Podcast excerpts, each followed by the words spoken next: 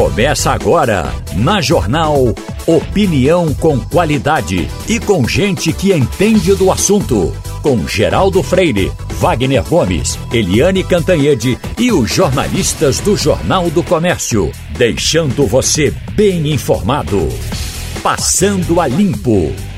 Dentro do Passando a Limpo está começando. Tem na bancada Ivanildo Sampaio, Maria Luísa Borges, Wagner Gomes e Eliane Cantanhede.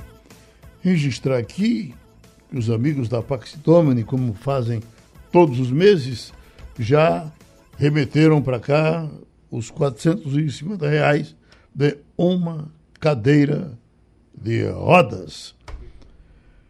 Uhum. Vamos registrar aqui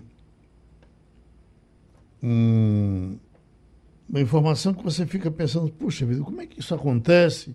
Gente de posses, que se cuida, mas a morte, quando vem, vem, né? Só morre quem está vivo. Está aqui João Paulo Diniz, filho de Abílio Diniz, morreu aos 58 anos. Abílio Diniz está caminhando por 90, né? Ele aos 58 morreu. Empresário, filho de Abílio Diniz, um dos empresários mais importantes do país, morreu no domingo, aos 58 anos, no Rio de Janeiro. João Paulo chegou a atuar no Grupo Pão de Açúcar nos anos 90. De acordo com fontes próximas ao empresário, o executivo saiu para correr no domingo, voltou e foi encontrado pela família no banheiro, já sem vida. A causa da morte ainda não foi confirmada. Familiares suspeitam de que o empresário tenha tido um infarto ou um aneurisma. Ivanildo, ontem as convenções, e é, não sei bem quem foi que fez a convenção do, no, no Clube Português, mas um desses absurdos, rapaz, que a gente fica pensando, poxa vida, como é que alguém está se uh, uh, se encaminhando para ser candidato a governar o Estado e faz aquilo. Porque eles, eh, era uma coisa rica, porque tinha ônibus demais. Agora você via ali naquela praça da, do, ali do Clube Português, em entroncamento aquela praça, o Wagner, que eu me esqueço o nome dela. Praça do Entroncamento. Praça do Entroncamento. Você imagina, rapaz, que naquele, naquele trechozinho de, de, de descer para pegar a João de Barros pela Rui Barbosa, você tinha é, filas de ônibus dos dois lados praticamente não só passava de bicicleta pelo meio, um engarrafamento terrível. É, é, um desrespeito danado com as pessoas que têm que passar por ali, né? É, é, até porque elas, é, havia outra solução. Aquilo ali é cheio de ruas desertas por, por aqueles pedaços. Não havia razão para deixar daquele jeito. Deixar um ônibus parado não havia movimentada daquela já é um absurdo e deixar um do lado e um do outro. Bom, e, e não, só, não só foi um do lado e um do outro, né? Foram vários de um lado, vários sim, do outro. Né? que, que ia de canto a canto. Uhum. Absurdo, rapaz. Agora, essas coisas também de pegar pela metade, né? Hoje eu passei aqui pelas duas e meia, três da madrugada, tá ali um policial, com todo cuidado, aqui na frente da igreja, para ninguém roubar o, o, os acontecimentos. Quer dizer, depois que roubaram tudo, Aí, isso é o tal da manteiga na venta do gato. É. Porque o que a gente pensava era que a partir daí se reunisse e fizesse uma espécie de uma patrulha que ficasse circulando pelas igrejas. Mas deixa o rapazinho parado aí, não tem mais o que roubar, o cara vai roubando outra igreja. É. Aí o outro, o outro padre vai botar uma placa na frente. Daqui, aí, a, pouco... daqui a pouco ele cansa, é. o rapazinho que você viu cansa, é. aí diz, ó, não está acontecendo nada por aqui, deixa eu ir para casa dormir. Né? Aí vai e pronto. É, é só um momentozinho, né? Aquilo que você diz, colocar um cadeado depois da porta arrombada. É, rapaz. E, mal colocado, você já sabe que não vai se fazer aquilo o tempo todo. Ele não vai ficar aí a vida toda, né? Porque se ele vai ficar, se ele ficar aí, as outras vão cobrar, querem também. Uhum. Um, e deveria ter realmente uma patrulha né, de, que batesse nessas portas, verificasse isso em todo canto, né? Sai daqui, corre na outra, vê. Mas vamos em frente. Agora, você, você chegou a ver, Wagner, um, uh, uh, a morte de um, de um rapaz que foi treinar paraquedas, paraquedismo em São Paulo, Que coisa desastrosa, rapaz. Eu vi um comentário, Geraldo, ah, a, a, respeito disso, inclusive uma cobrança agora uhum. acerca da regulamentação desse tipo de atividade do Brasil. É, a, a, regulamentação existe, mas cada empresa que faz a sua.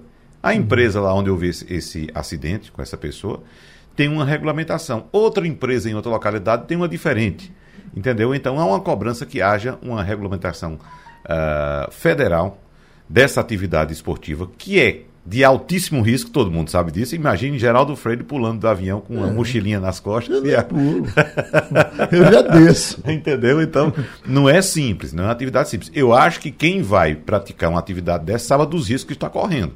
Mesmo assim, a empresa tem que ter todos os pré-requisitos de segurança para garantir. Agora, o vento, o vento pegou, rapaz, ele fazia assim, é como que ele estivesse dentro de um um é, eu não vi a né? imagem, Nossa. eu só ouvi, ouvi, né? Ouvi o comentário no rádio. Eu não vi a imagem do, do, do, do acidente, mas pelo que eu entendi, houve um, um, algum problema de enroscamento do equipamento nas cordas, nas próprias cordas. Então, parece que foi isso que aconteceu.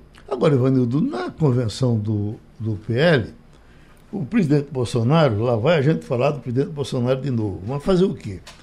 É, é, já convidando o pessoal para o 7 de setembro no Rio de Janeiro, que é o Exército no meio do povo.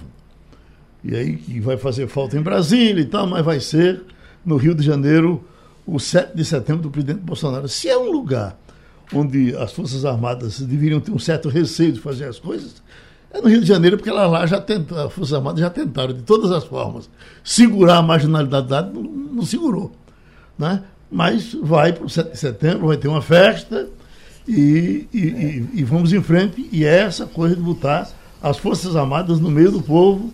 É como que dizer, vamos, vamos, vamos usar. Eu, eu, eu, sou eu que mando, vamos fazer. É, Geraldo, isso é mais uma vez abusar é, da, da isenção que as Forças Armadas deveriam ter, não é? O Rio de Janeiro é uma cidade complicada, você conhece muito bem. Eu morei lá oito anos, sei as dificuldades que o carioca tem quando o trânsito engarrafa, enfim. Você vai colocar tanques na Avenida Rio Branco, por exemplo, você vai fazer o que no aterro do Flamengo? Enfim, eu não sei, essas solenidades que o presidente está falando, certamente deve, deve ser realizadas ali onde tem, tem aquele monumento aos mortos da Segunda Guerra Mundial, perto do aeroporto é, de Congonhas. Mas é, é, é, uma cidade que não se presta para isso. Né? Nem as Forças Armadas devem ser usadas para dar apoio ou não dar apoio a, a, atividades políticas, a convenções políticas, a comícios, enfim, a todo esse tipo de, de atividade. Eu acho que, que o presidente Bolsonaro, mais uma vez, como você disse, a gente vai falar dele, mas não deveria fazer isso. Ô, Ivanildo, já teve isso alguma vez? É isso não, não foi sempre concentrado em Brasília, não, o tempo todo? Sempre foi concentrado em Brasília. Uhum. Até porque os governos militares tinham pouca empatia com o Rio de Janeiro. Era uma uhum. cidade de oposição. Então, tudo o que acontecia, acontecia em Brasília, não é? Na esplanada dos ministérios. E não havia muita, muita solenidade no dia 7, não, né? Se, se é, comemorou muito mais os 150 anos da independência do que mesmo 7 de setembro. Ô, Geraldo. É, a, a, a, solenidade dos 150 anos duraram um ano. Uhum. Eu sei porque acompanhei e fiz várias reportagens especiais sobre isso para a revista Manchete. Então, é, é, desde cedo se falou disso, havia uma programação que foi aos poucos sendo cumprida, não é? e culminou com os restos de Dom Pedro chegando de Portugal ao Brasil, uma grande solenidade, aí sim, foi no Rio. Uhum. Mas o resto tudo aconteceu em Brasília. Geraldo, o que me chamou a atenção foi que essa declaração do presidente foi feita durante um evento político. É durante a convenção do Republicanos, que formalizou o apoio à reeleição dele e também lançou Tarcísio de Freitas para disputar ao cargo, disputar o cargo de governador de São Paulo. Então, ele inclusive utilizou o termo as nossas Forças Armadas vão fazer um desfile às quatro da tarde. Então, existem as Forças Armadas dele e as Forças Armadas do Brasil. Então, uh, me parece que ele se volta também ao reduto eleitoral dele, que é o Rio de Janeiro. A gente já falou muito, muito aqui, Ivanildo Sampaio conhece muito também como é a política do Rio de Janeiro hoje, como foi no passado.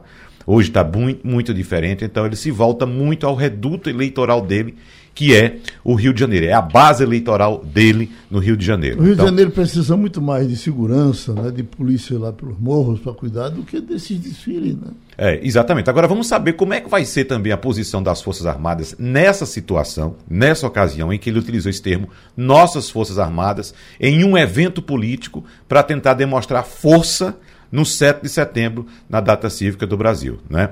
Vamos ver como é que as Forças Armadas, de fato, vão se comportar nesse sentido. Agora, Ivanildo, é, a, a repercussão internacional, todo mundo falou disso, daquela ação do presidente Zelezin da, da Ucrânia, que ele e a mulher resolveram fazer um, um, um uma belezura lá para a revista Vogel, uh, num período desse, com, com o país em guerra, e ele até uh, liderando simpatia no mundo todo, mas ficou tão chocante que eles usassem a, a, a, o espaço da casa deles, numa hora dessa, para fazer aquela, aquela louvação à boa vida, que fica parecendo até que ele comeu fígado de cachorro doido, não? Primeiro-ministro húngaro, Gerardo, é o expoente da direita no mundo. no mundo. É um dos ídolos do presidente Bolsonaro. Uhum. O cara é totalmente maluco, não é? Ele é direita por convicção e de, de nascimento. Mas, mas eu estou falando ele conseguiu é, é, fechar a imprensa, que, que uhum. lhe fazia qualquer tipo de oposição. Conseguiu tirar dos cargos públicos todas as pessoas que lhe eram contra. Plantou um regime de extrema direita, mas extrema direita mesmo e tem maioria no Congresso, no, no, no que, representa, que seria o Congresso é, o, né, húngaro. Enfim, é um negócio que você não dá para acreditar em pleno século XXI. Ah, certo. Então, eu trouxe a questão da Hungria, Wagner. Mas essa do, do, do Zelensky, você chegou a ver, né? Zé, é, veja... Ah, você está falando de Zelensky, não? Eu estava esperando que você tenha falado do presidente da Ucrânia. Do Zelensky. Do presidente mulher, da Hungria. A mulher dele, inclusive, uma, uma, uma primeira-dama muito simpática, vinha dando declarações importantes e tal. Ele, o tempo todo, de repente, a revista Vogue chamou, disse, não vamos perder essa chance de, de aparecer, não. E ficou aquela coisa maravilhosa. E o país em guerra e a bala cobrindo. Que coisa, né, rapaz? Eu acompanhei isso também, Geraldo. Eu, eu, quando você falou, eu pensei que você estava falando do presidente da, da Hungria. Hungria.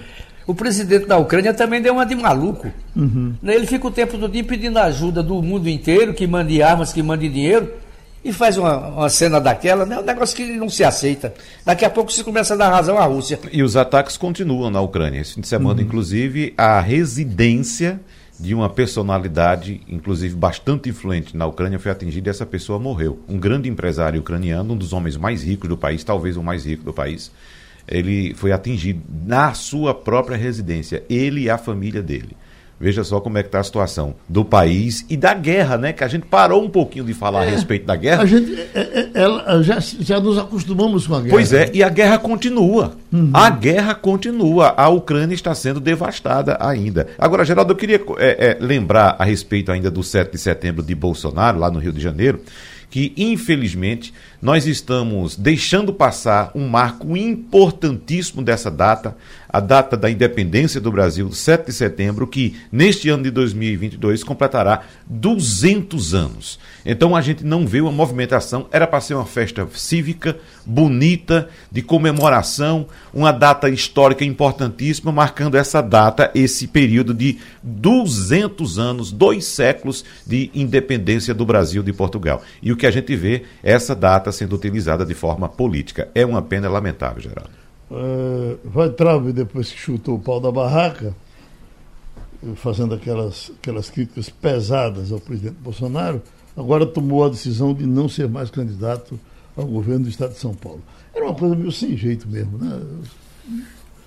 São Paulo se presta para isso. Sem, né? sem, jeito até dele conseguir algum êxito, né? É. Não tinha condições nenhuma. Mas não sei qual seria o objetivo. A gente sabe muito bem que nem todos que entram numa campanha eleitoral entram com o objetivo de, de ser eleito, né? A gente sabe que há outros interesses numa campanha eleitoral. Então, no caso do ex-ministro Weintraub, Abraham Weintraub, eu não sei bem qual era a intenção dele, mas ele teve de fato uma postura de, de muitas críticas ao presidente, principalmente depois que ele deixou o ministério, mas acho que estava de olho naquele eleitorado que também estava um pouco decepcionado com quem escolheu para presidir o país. É, ele poderia ter partido para um, um, outro. Um, bom, se anunciava para candidato a governador, aparecia e se candidataria a deputado. Mas pelo que estou vendo aqui, não. Ele deixou por completo, não vai entrar na campanha. O candidato de Bolsonaro lá, que é o ex-ministro, ajude aí, é, Freitas, né? É, é, Tarcísio de Freitas. Tarcísio de Freitas. Tem um desempenho importante, né? Está aparecendo bem. Né? Tá, está pontuando muito bem nas pesquisas, Geraldo. Né? É. Uhum. Mas aí o Voltrabe caiu fora da, da, da, situação. Acho que ele pensava que ia entrar e Bolsonaro apoiava. Uhum. Não deve ter combinado com os índios. Né? Exatamente. Aí a flecha bateu para o outro. Uhum. Uhum. Diga você, Ô, Geraldo, você lembra que São Paulo, nos anos 60, elegeu o hipopótamo Cacareco como vereador? Tá vendo? São Paulo é capaz de tudo. Uhum. Rapaz, eu só lembro nessa história de botar bicho em eleição, a gente sempre teve isso, né? As antigas, aqui, né? né? As antigas, né? Tinha botar um bode. Eu lembro de um episódio, Maria Luísa, um dos primeiros capítulos da novela O Bem Amado, o capítulo que trata inclusive da Eterna, eleição né? da eleição de Odorico Paraguaçu para a prefeitura de Sucupira e eram dois candidatos disputando, ele, Odorico Paraguaçu e é, o presidente que veio ser presidente da Câmara e opositor a ele, Lulu Gouveia. E nessa ocasião, o povo, chateado com essa. Olha, veja como as coisas se parecem, né? Com essa polarização, só tinha os dois candidatos, começou a votar no jegue do Nezinho, né? O jegue do Nezinho. Tome voto. Quando abriram a, a, a, a, votação, a apuração, melhor dizendo, o primeiro voto saiu para o voto pro jegue do Nezinho e tome voto pro jegue do Nezinho. Aí daqui a pouco, no, no, final do capítulo, tá o Dorico Paraguaçu preocupado com a eleição, aí fica refletindo, filosofando no canto da parede assim, acompanhando a apuração e dizendo: Eu pensei que ia enfrentar um jumento nessa eleição, estou enfrentando dois. Agora, seria difícil para eh, qualquer candidato a governador, a presidente, qualquer candidato majoritário explicar Eduardo Cunha na, no seu palanque, não é? Eh, eh, mesmo que ficasse à distância. Isso mas, uma tornozeleira. Mas o caso dele, de, de, de ir para o lançamento da. Uh, para a convenção do, do, de Bolsonaro e ficar no palanque, uhum. né? numa boa. Muito bem recebido, inclusive. Muito bem recebido. É, é uma coisa tão sem jeito, né? Para onde fosse Eduardo Cunha, todo mundo ia dizer o que, é que esse camarada está fazendo aí? Eu acho que voltamos, Geraldo, àquela teoria do meu corrupto preferido. É. Então, o meu pode ser corrupto, o seu não. O seu é corrupto, o meu não. Então, veja que situação constrangedora. Mas, para quem estava no palanque, não existia nada de constrangedor. Parece que havia até um certo heroísmo naquele ato ali. Ele era deputado pelo Rio de Janeiro. Né? Pelo né? Rio de Janeiro. Agora vai é ser a base do Rio São Paulo também, né? Vai, vai ser para São Paulo agora. Vai sair para São Paulo? É, pelo que estou vendo aqui, o ex-presidente da Câmara, o deputado Eduardo Cunha, uh, na PTB de São Paulo. Uhum. E o deputado federal Daniel Silveira, PTB do Rio, marcaram presença na convenção do republicano realizada no sábado em São Paulo. Ao lado do presidente Bolsonaro, os políticos que ainda enfrentam problemas na justiça foram dar apoio a candidatura de Tarcísio de Freitas, dos republicanos, ao governo paulista. Então ele está afiliado. Ô, Geraldo, ao Pedro, o, Eduardo Cunha não está tá com os direitos políticos caçados, não?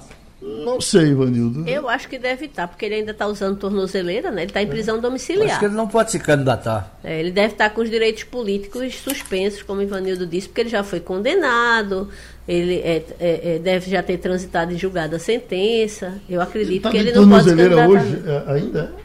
Ele tá, ele, ele cumpre prisão domiciliar. Uhum. Quem deu essa informação para a gente foi Romualdo, na semana passada, atualizando a situação. Ele, ele de fato cumpriu uma pena, parte da pena em. em ele está em prisão domiciliar desde 2020, eu estou vendo aqui. Uhum. Então, ele, ele ainda é alguém que não cumpriu com suas obrigações perante a justiça. Né? Ele ainda está cumprindo pena. Uhum. Agora, realmente, também, também tem informação, estou vendo aqui no coisa, que ele deve buscar uma vaga. Eu realmente não entendo como é que pode alguém que ainda está cumprindo prisão se candidatar. Eu, eu, desconheço essa possibilidade. A não ser. É, mexeram muito com essas leis ultimamente. Né? De repente, qualquer elefante pode entrar aí e o circo está aberto. Né? Mas olha, nós estamos com o doutor em ciência política, revisor de dados e métodos eh, Vinícius Alves e vamos conversar com ele porque o assunto vai ser esse é, é, conjunto de pesquisas. Me ajude aí, Maria Luísa. Agregador de pesquisas. Agregador de pesquisas. Então, puxa a nossa conversa. Isso. Seria interessante para a gente começar aqui a, a explicar ao nosso ouvinte é, por que essa sensação que as pesquisas nos dão de serem tão diferentes? Né? Em determinado momento você vê aqui uma diferença de 18 pontos, aqui você vê de 15, mais para frente 20. É, o que explica, é, é de forma é, para o nosso ouvinte entender, essa variedade de, de números que a gente tem hoje e a cada dia surgindo uma pesquisa nova? Bom dia. Bom dia, muito obrigado convite. Vocês conseguem me ouvir bem? Sim. Agora sim. Sim? tá ótimo. Primeiro, agradeço pelo espaço, é, agradecer o Geraldo, Wagner, Maria Luísa e Ivanildo. É, acho é bastante importante a gente conversar sobre esse agregador de pesquisas, né? Que é, um, é uma ferramenta, né, um instrumento recente, assim, tem ganhado mais visibilidade no Brasil, é, essa experiência mas é, em alguns países a gente já tem alguma, alguma experiência maior, né, uma tradição de acompanhar a evolução dos votos né, dos candidatos, utilizando né, agregadores de pesquisa. Né. Primeira coisa que eu acho que é importante dizer, né, é, o, os, os, agregadores de pesquisa, né, assim, é, são, eles constituem como um método né, que reúne dados de diferentes pesquisas para estimar as preferências dos eleitores é, considerando que a eleição fosse realizada na data da pesquisa mais recente. É, e eu estou dizendo isso porque é, é, é, muito importante, né? Assim, a gente tenta é, compreender a evolução da, das corridas eleitorais, né, traçando a evolução das intenções de voto até a data da, do levantamento mais recente, e é, a gente precisa saber separar né, o que esperar de uma pesquisa eleitoral é, e o que esperar de um agregador, né? Assim, o que, que a gente espera de uma pesquisa? Uma pesquisa individualmente considerada, ela é um retrato do momento. Então, sim, às vezes uma, diretamente a pergunta, às vezes um candidato pontua em uma semana é, 10% das intenções de voto estimulada e na semana seguinte ele pontua 15%. É, a corrida eleitoral ela é muito dinâmica, então ela é sensível, né? O levantamento ela é sensível ao, ao momento em que foram coletados esses dados. Em geral, entre a, o registro das pesquisas e a divulgação são por volta de seis dias. Então, assim, é, vamos, vamos pensar uma, um exemplo aqui. Se, se uma pesquisa registrada na segunda-feira ela vai a campo, né, coletar os, as entrevistas na terça e na quarta e é divulgada na sexta dessa semana. Né? Vamos pensar um exemplo muito simples. É, outra pesquisa foi a campo na quarta e na quinta, que coincide com uma data em que algum evento é, relevante, né, algum fenômeno político que é, é capaz de chacoalhar as intenções de voto, é, aconteceu. Então, assim, uma pesquisa que foi registrada na segunda, divulgada na sexta, mas foi em campo terça e quarta, e um evento político aconteceu na quinta, essa pesquisa registrada na segunda e divulgada na sexta não é capaz de captar. Então, o que, que a gente faz com o agregador de pesquisas? É, essa ferramenta né, que a gente está é, em parceria com o Jornal do Comércio desenvolvendo, o Oddspointer a gente tem é, uma. A gente para a disputa de governador e senador em Pernambuco, a gente começa desde o início do ano mapeando né, diferentes institutos de pesquisa que trazem consigo né, sua, é, suas margens de erro, sua, as características de cada pesquisa e levando consigo também as características do momento em que foi feito o campo. Então, o agregador de pesquisas ele é capaz de atualizar a estimativa considerando o conjunto das, das, dos levantamentos pretéritos. Né? Assim, a gente tem, desde o início do ano, alguns levantamentos né, que vão monitorando a intenção de voto estimulada para governador, para senador, e a cada levantamento novo, a gente utiliza né, uma estatística bayesiana, é, não é simplesmente tirar uma média. Então, é, eu acho que essa, é, saber separar né, assim, é, o objetivo né, e a metodologia uma pesquisa individualmente considerada e do agregador, é, eu acho que é muito importante é, para a gente avançar nessa, nessa discussão, né? Uhum. É, porque os institutos de pesquisa, eles podem ser cobrados pelos que eles se propõem a, a entregar, né? Assim, um retrato daquele momento. O agregador já ajuda a gente a traçar né, uma imagem mais nítida possível da evolução dessa disputa.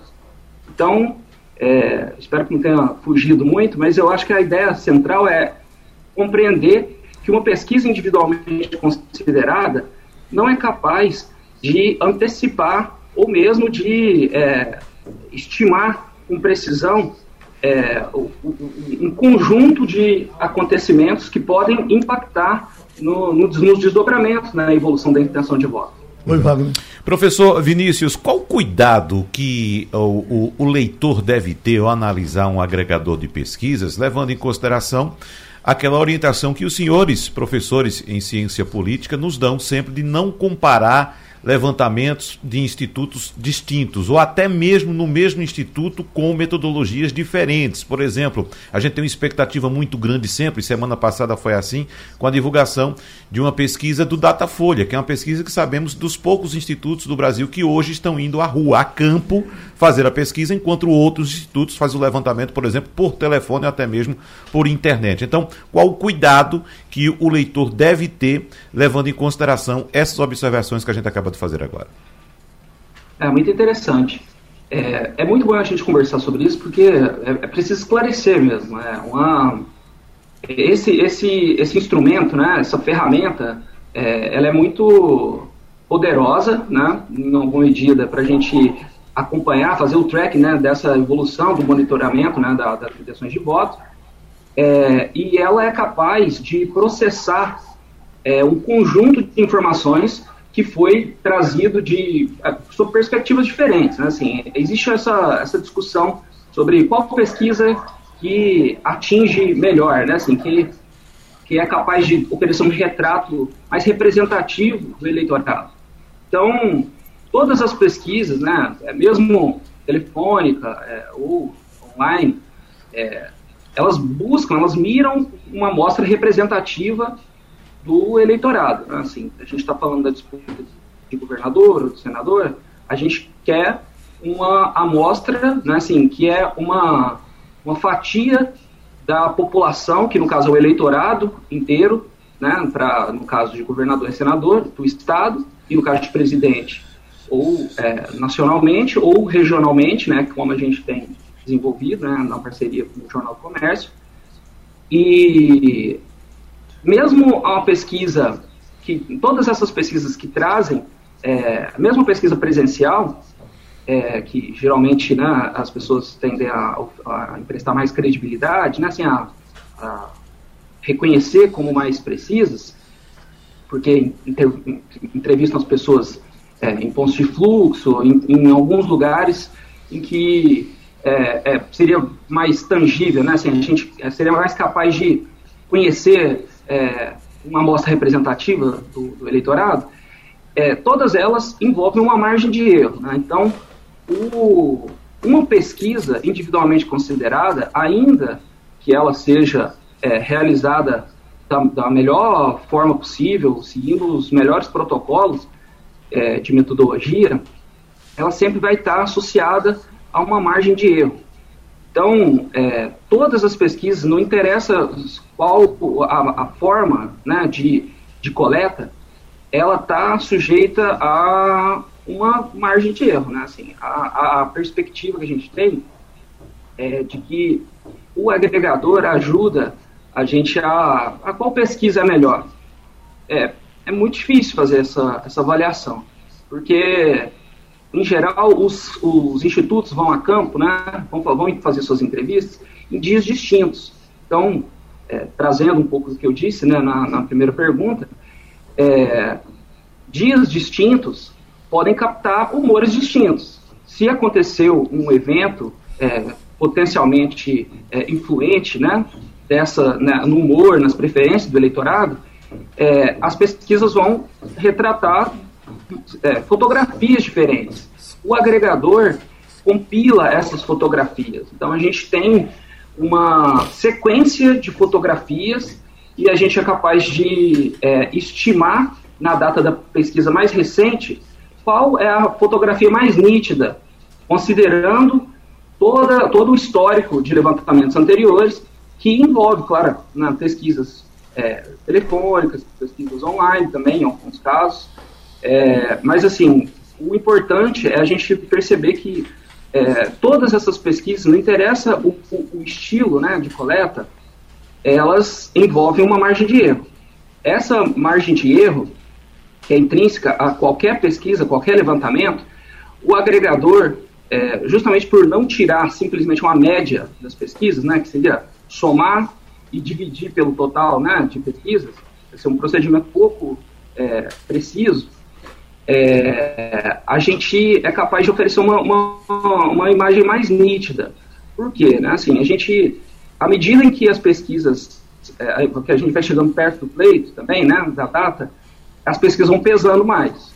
É possível que em janeiro, fevereiro, é, o eleitor não tivesse muito né, assim, inclinado a um candidato ou a outro, e, assim, a não ser que ele seja um, né, um eleitor que que acompanha aqui, né, as discussões sobre política na Rádio Jornal, que acompanhem é, política de uma maneira mais intensa, a gente teria um eleitor que, assim, em geral, é, vai começar a se interessar pelas disputas num período mais próximo da eleição. Então, é, a gente tem com o agregador uma técnica de considerar, né, primeiro, né, a gente é capaz de estabelecer institutos que são de referência que guiam a nossa análise. Então, essa é a nossa, é, é a nossa perspectiva. É importante estabelecer alguns institutos, né, assim, a gente tem um filtro é, para avaliar, não, nem todas as pesquisas, né, se, se, alguma coisa muito esquisita acontece numa pesquisa, é, por isso que é importante ter um critério de qualidade. Uhum. A gente é capaz de filtrar né, essas pesquisas e também é, de atribuir pontuações é, mais elevadas às pesquisas né, que vão guiar o processo já na sua reta final. Então, assim, à medida que vão chegar, vai chegando mais perto do pleito, é, os levantamentos começam a ser mais importantes, assim, para a gente é, ter uma, uma, uma, noção mais concreta sobre a estimativa. Assim, vão, vão se consolidando as preferências. Uhum. Ivanildo Sampaio, já está resolvido ou você tem dúvida ainda? Eu tenho uma dúvida. Eu gostaria que Vinícius explicasse para a gente qual é o critério que ele tem, que o agregador tem, para selecionar esses institutos. Eu pergunto isso porque, por exemplo, o Vox Populi é considerado um instituto extremamente favorável ao PT. Eu não estou dizendo que as pesquisas dele são desonestas. Estou dizendo que corre esse boato.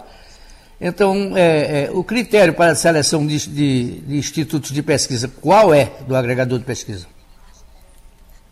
Sim, é muito bacana mesmo a gente falar isso.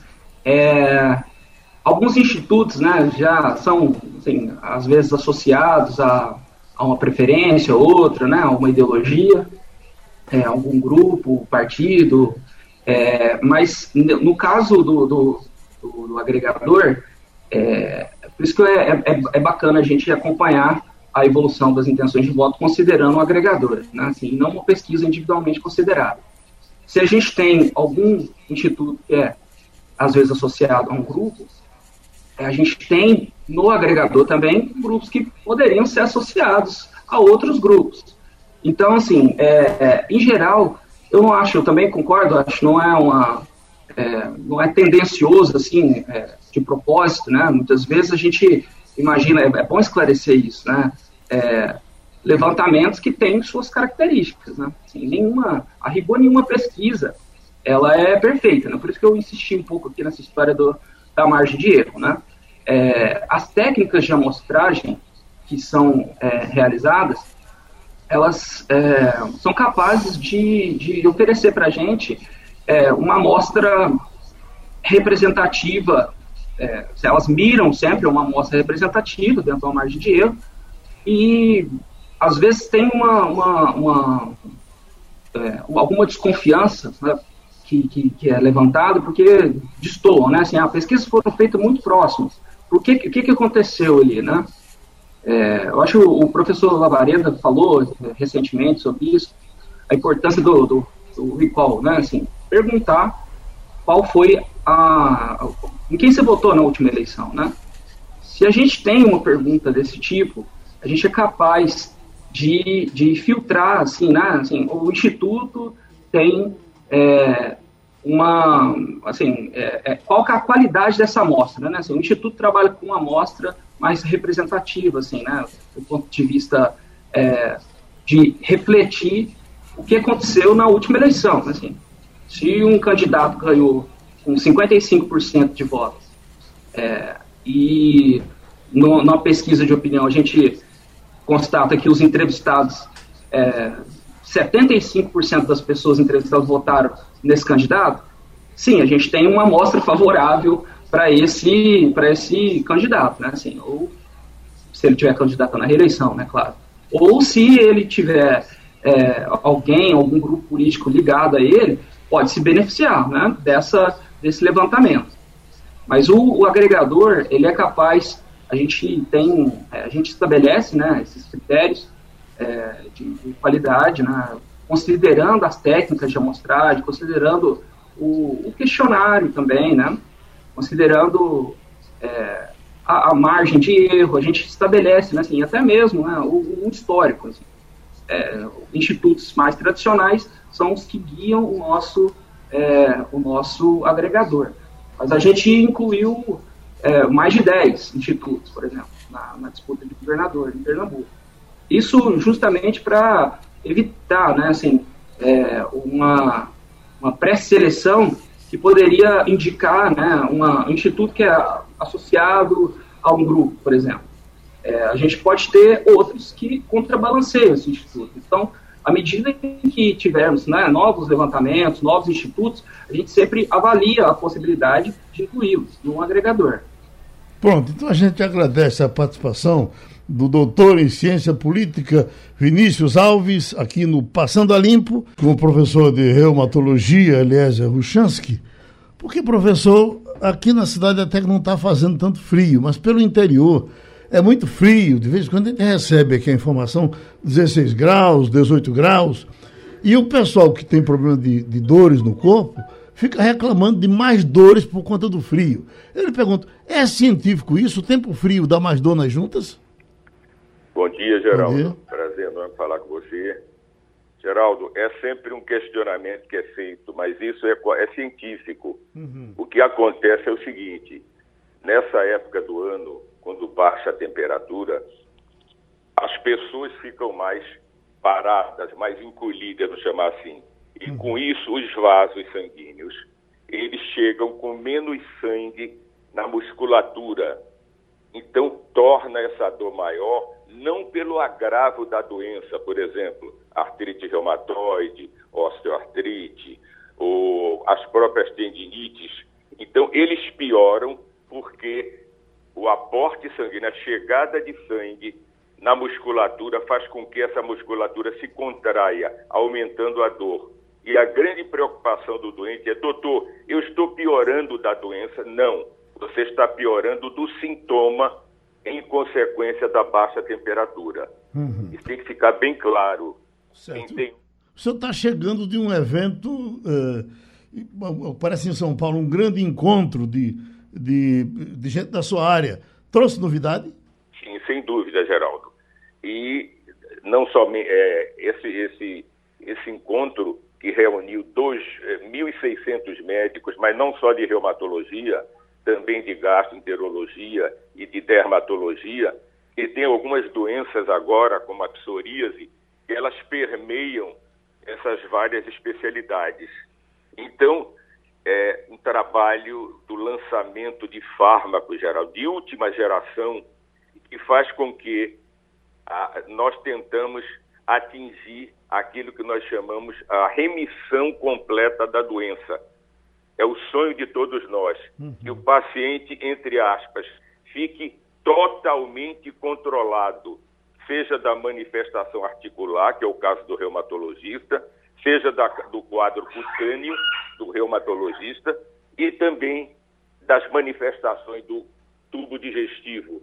São pacientes que apresentam sangramento, mas nós também queremos enfocar na reumatologia.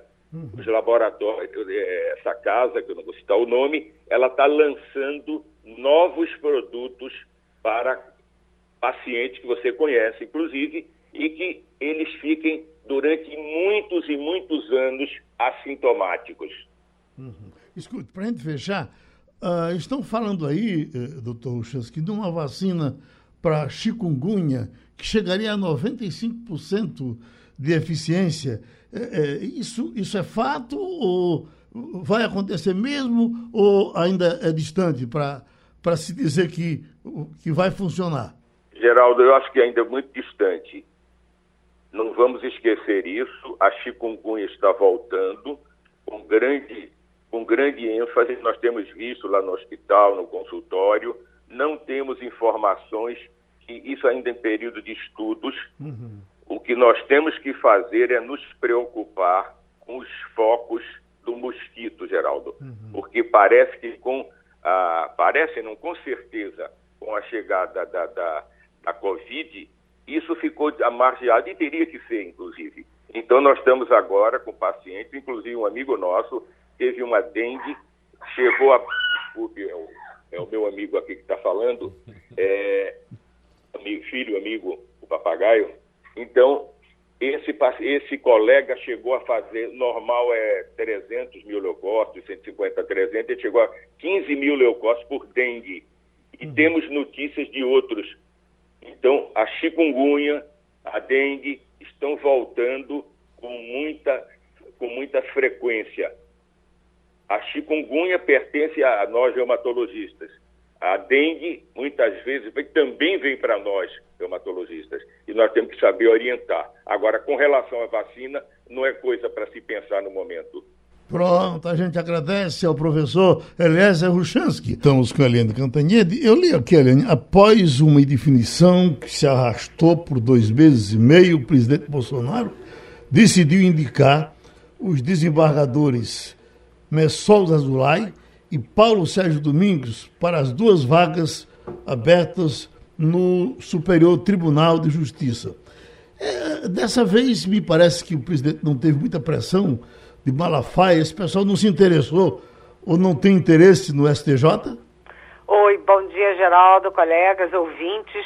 Eu nem tinha visto essa notícia de hoje, assim, tão fresquinha. Uhum. Mas é, isso significa uma vitória de um dos ministros do Supremo, o, o ministro Cássio Nunes Marques, porque o Cássio Nunes Marques estava é, muito incomodado com a possibilidade de ser o Ney Belo que é da, do TRF número 1, ou da primeira região. Então, o Cássio Nunes Marques, que tem sido, assim, o ponta de lança do Bolsonaro dentro do Supremo, votando 100% de acordo com os interesses, com a vontade do Bolsonaro no Supremo, ele mandou avisar para o presidente, olha, presidente, se for o Ney Belo, eu tô fora. E é, funcionou, funcionou porque o Ney Belo, que era considerado um favorito nessa disputa, está fora. Uhum. Mas, enfim, o presidente Bolsonaro, ele tem essa essa visão de ocupar o Supremo, ocupar o STJ, ele já está muito bem no STJ, já tem dois votos no Supremo, porque ele acha que é, a guerra dele é com o Judiciário, a principal guerra, já que ele já dominou o Congresso, principalmente a Câmara dos Deputados. Uhum. Agora, o que diz aqui que esses que estão sendo indicados contaram com forte apoio de Flávio Bolsonaro e contrariaram uh, Luiz Fux, que parece que não queria, mas vai terminar se ajustando, agora vai depender da aprovação, não é isso? É, o, o Flávio Bolsonaro tem sido filho que mais atua na política, né? Uhum. Na política do presidente Jair Bolsonaro.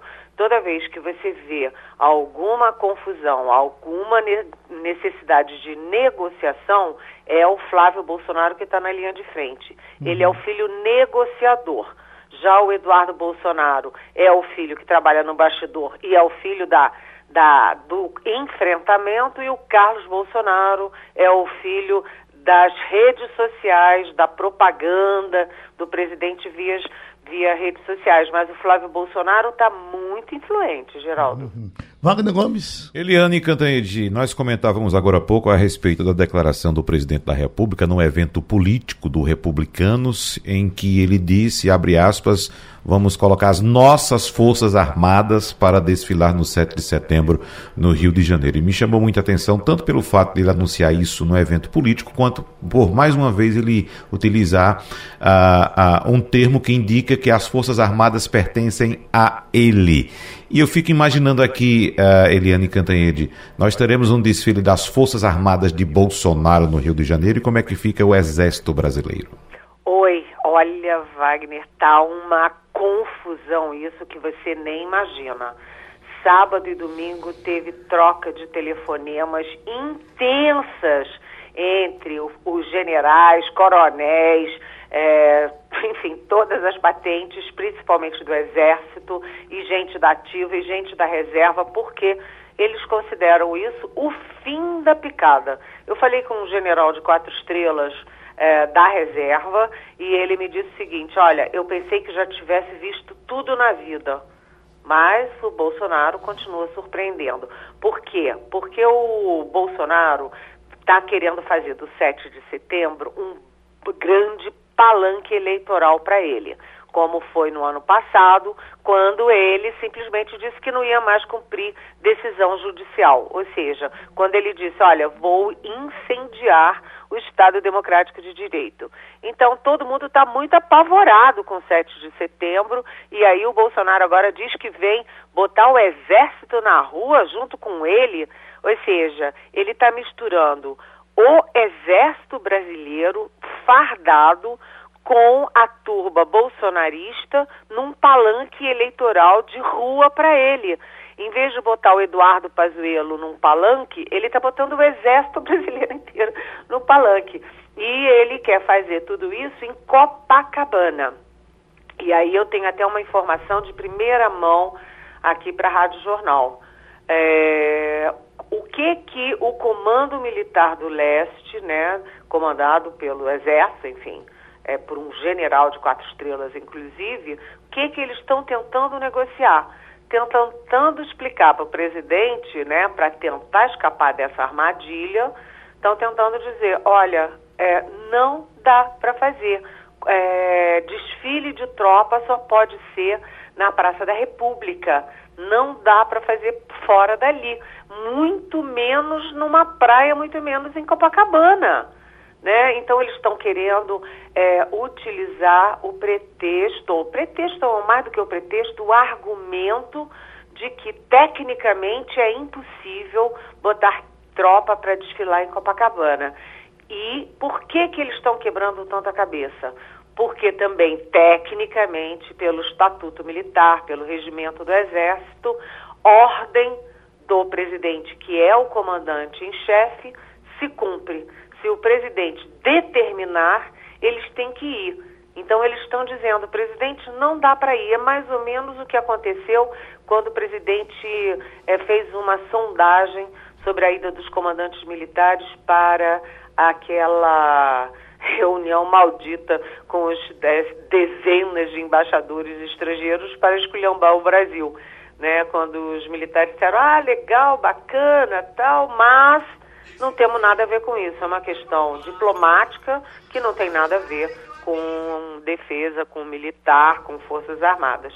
Ou seja, o presidente Bolsonaro, ele sempre acua as forças armadas, principalmente o exército. E ele está manipulando claramente as forças armadas para mostrar para o país que as forças armadas apoiam o golpe, apoiam a reeleição dele, apoiam ele e isso está causando muito incômodo, é, principalmente no Exército. Oi, Ivanildo Sampaio. Bom dia, Eliane. É, o deputado Luciano Bivar retirou sua candidatura à presidência. Não é? O, já o, o ex-governador Ciro Gomes, que tem 9% das intenções de voto nas pesquisas, disse que se não for eleito dessa vez, e não vai ser eleito, essa seria a sua última disputa. Eu pergunto a você, há alguma possibilidade dos atuais candidatos, desses atuais candidatos é, só restarem disputando as eleições nesse primeiro turno Bolsonaro e Lula? Ou, ou você acha que Simone Tebet, o próprio Ciro vão continuar disputando mesmo sem nenhuma chance? Olha, a Ivanildo, bom dia. O, o ex-presidente Lula, que continua muito solidamente na liderança das pesquisas, ele tem uma meta. A meta dele é ganhar em primeiro turno. É, Para ele ganhar em primeiro turno, ele precisa de mais de 50% dos votos válidos. Ele hoje, ele já teve 54%, depois caiu para 53%, hoje ele está com 52%, ou seja, ele perdeu um ponto, um ponto, um ponto. Se ele continuar perdendo um ponto em julho e um ponto em agosto, ele perde a chance de ganhar em primeiro turno. Então, Lula está trabalhando o tempo inteiro pelo voto útil. Ele tentou é, tirar o, a, a, a, candidatura da Simone Tebet para o MDB já fechar com ele, não conseguiu. Né? Eles tentam desde o início, o pessoal do PT, atrair o PDT do Ciro Gomes, mas o Ciro Gomes está firme e forte candidato. Nunca chegou aos 10%, mas está ali firme e forte como candidato e o PDT já é, lançou oficialmente a candidatura dele. Os dois focos agora do, do Lula são os Janones, do Avante, e a gente pensa, ah, mas ele só tem dois pontinhos, é, é pouquinho? Não é pouquinho. Atenção, Janones é de Minas Gerais, um dos três maiores colégios eleitorais do país e onde, diz a lenda e diz a realidade, né, é, quem não ganha em Minas não ganha a presidência da República, tem que ganhar em Minas. Então, ele tem Minas Gerais, ele tem apoios em Minas Gerais. Segundo, Janones é, é da internet. Ele é um reforço enorme na internet. Ele só virou candidato e só, teve, só tem 2% dos, dos votos porque ele é forte na internet. Então, isso tudo seria agregado à campanha do Lula. E uh, o Luciano Bivar está uma guerra, uma guerra, porque o União Brasil tem o maior tempo de televisão e o maior fundo partidário. São 780 milhões do fundo eleitoral para gastar nessas eleições. Então o Lula está jogando tudo uh, no Luciano Bivar, que se sente dono do União Brasil. Só que atenção, a negociação é do Luciano Bivar e do braço direito dele, o Antônio Rueda, com o Lula. O Rueda já foi no sábado ao Rio conversar com Flávio Bolsonaro. Então eles estão fazendo um balcão de negócios com a União Brasil. Eles estão negociando. Só que uma coisa é o Luciano Bivar, outra coisa é a União Brasil. Por quê? É, para você apoiar, para o União Brasil apoiar o Lula, por exemplo, precisa de 70% da executiva nacional. A executiva nacional é 51% do é, ex-PSL do Luciano Bivar e 49% do ex-DEM. Né? Aí é o ACM Neto, o, Rod o Ronaldo Caiado, de Goiás, o Luiz Henrique Mandetta, de Mato Grosso do Sul, é, Zé Agripino Maia, de, do Rio Grande do Norte, enfim. É, o Luciano Bivar não tem como sair dos 51% dele para chegar a 70% e fazer acordo com o Lula. Até porque nem o PSL, que foi o partido do, do Bolsonaro em 2018, nem o ex-DEM, né, que é de centro-direita, querem apoiar o Lula em primeiro turno, nenhum dos dois. Então, na verdade, o Luciano Bivar está negociando ele e apoiar o Lula para ter o apoio do PT para ser presidente da Câmara ano que vem, mas isso não significa levar o União Brasil, o tempo de televisão e o fundo eleitoral para o Lula. Muito pelo contrário. Agora, o que, que eles querem? O Luciano Bivar e o Rueda querem lançar o Luiz Henrique Mandetta para a presidência. O Luiz Henrique Mandetta, que é ex-DEM e é ligado a essa turma toda que eu citei, não está muito afim. Então eles estão pensando em Soraya Tonikli, que também é de Mato Grosso do Sul, igual o Mandetta. Mas o fato é que é muito improvável que a União Brasil feche com Lula ou com Bolsonaro. Hum. Maria Luísa Borges? Bom dia, Eliane. Mais cedo aqui no, no programa, a gente estava conversando sobre outro personagem que ganhou manchete nesse fim de semana, que foi o Eduardo Cunha. Eu queria até acrescentar a informação, Geraldo, do porquê que ele pode se candidatar. Ele tem uma decisão favorável é, na, na, do desembargador Carlos Augusto Pires Brandão, do Tribunal Regional Federal, primeira região, que concedeu uma liminar é, é, numa ação em que a defesa de Cunha alega falhas no processo. Por isso que ele pode, neste momento, se candidatar a deputado, como é a intenção dele. Mas, Eliane, lhe surpreendeu de alguma forma a presença de Cunha, é, festejada até no palanque bolsonarista? Nem um pouco. Oi, Maria Luísa, bom dia.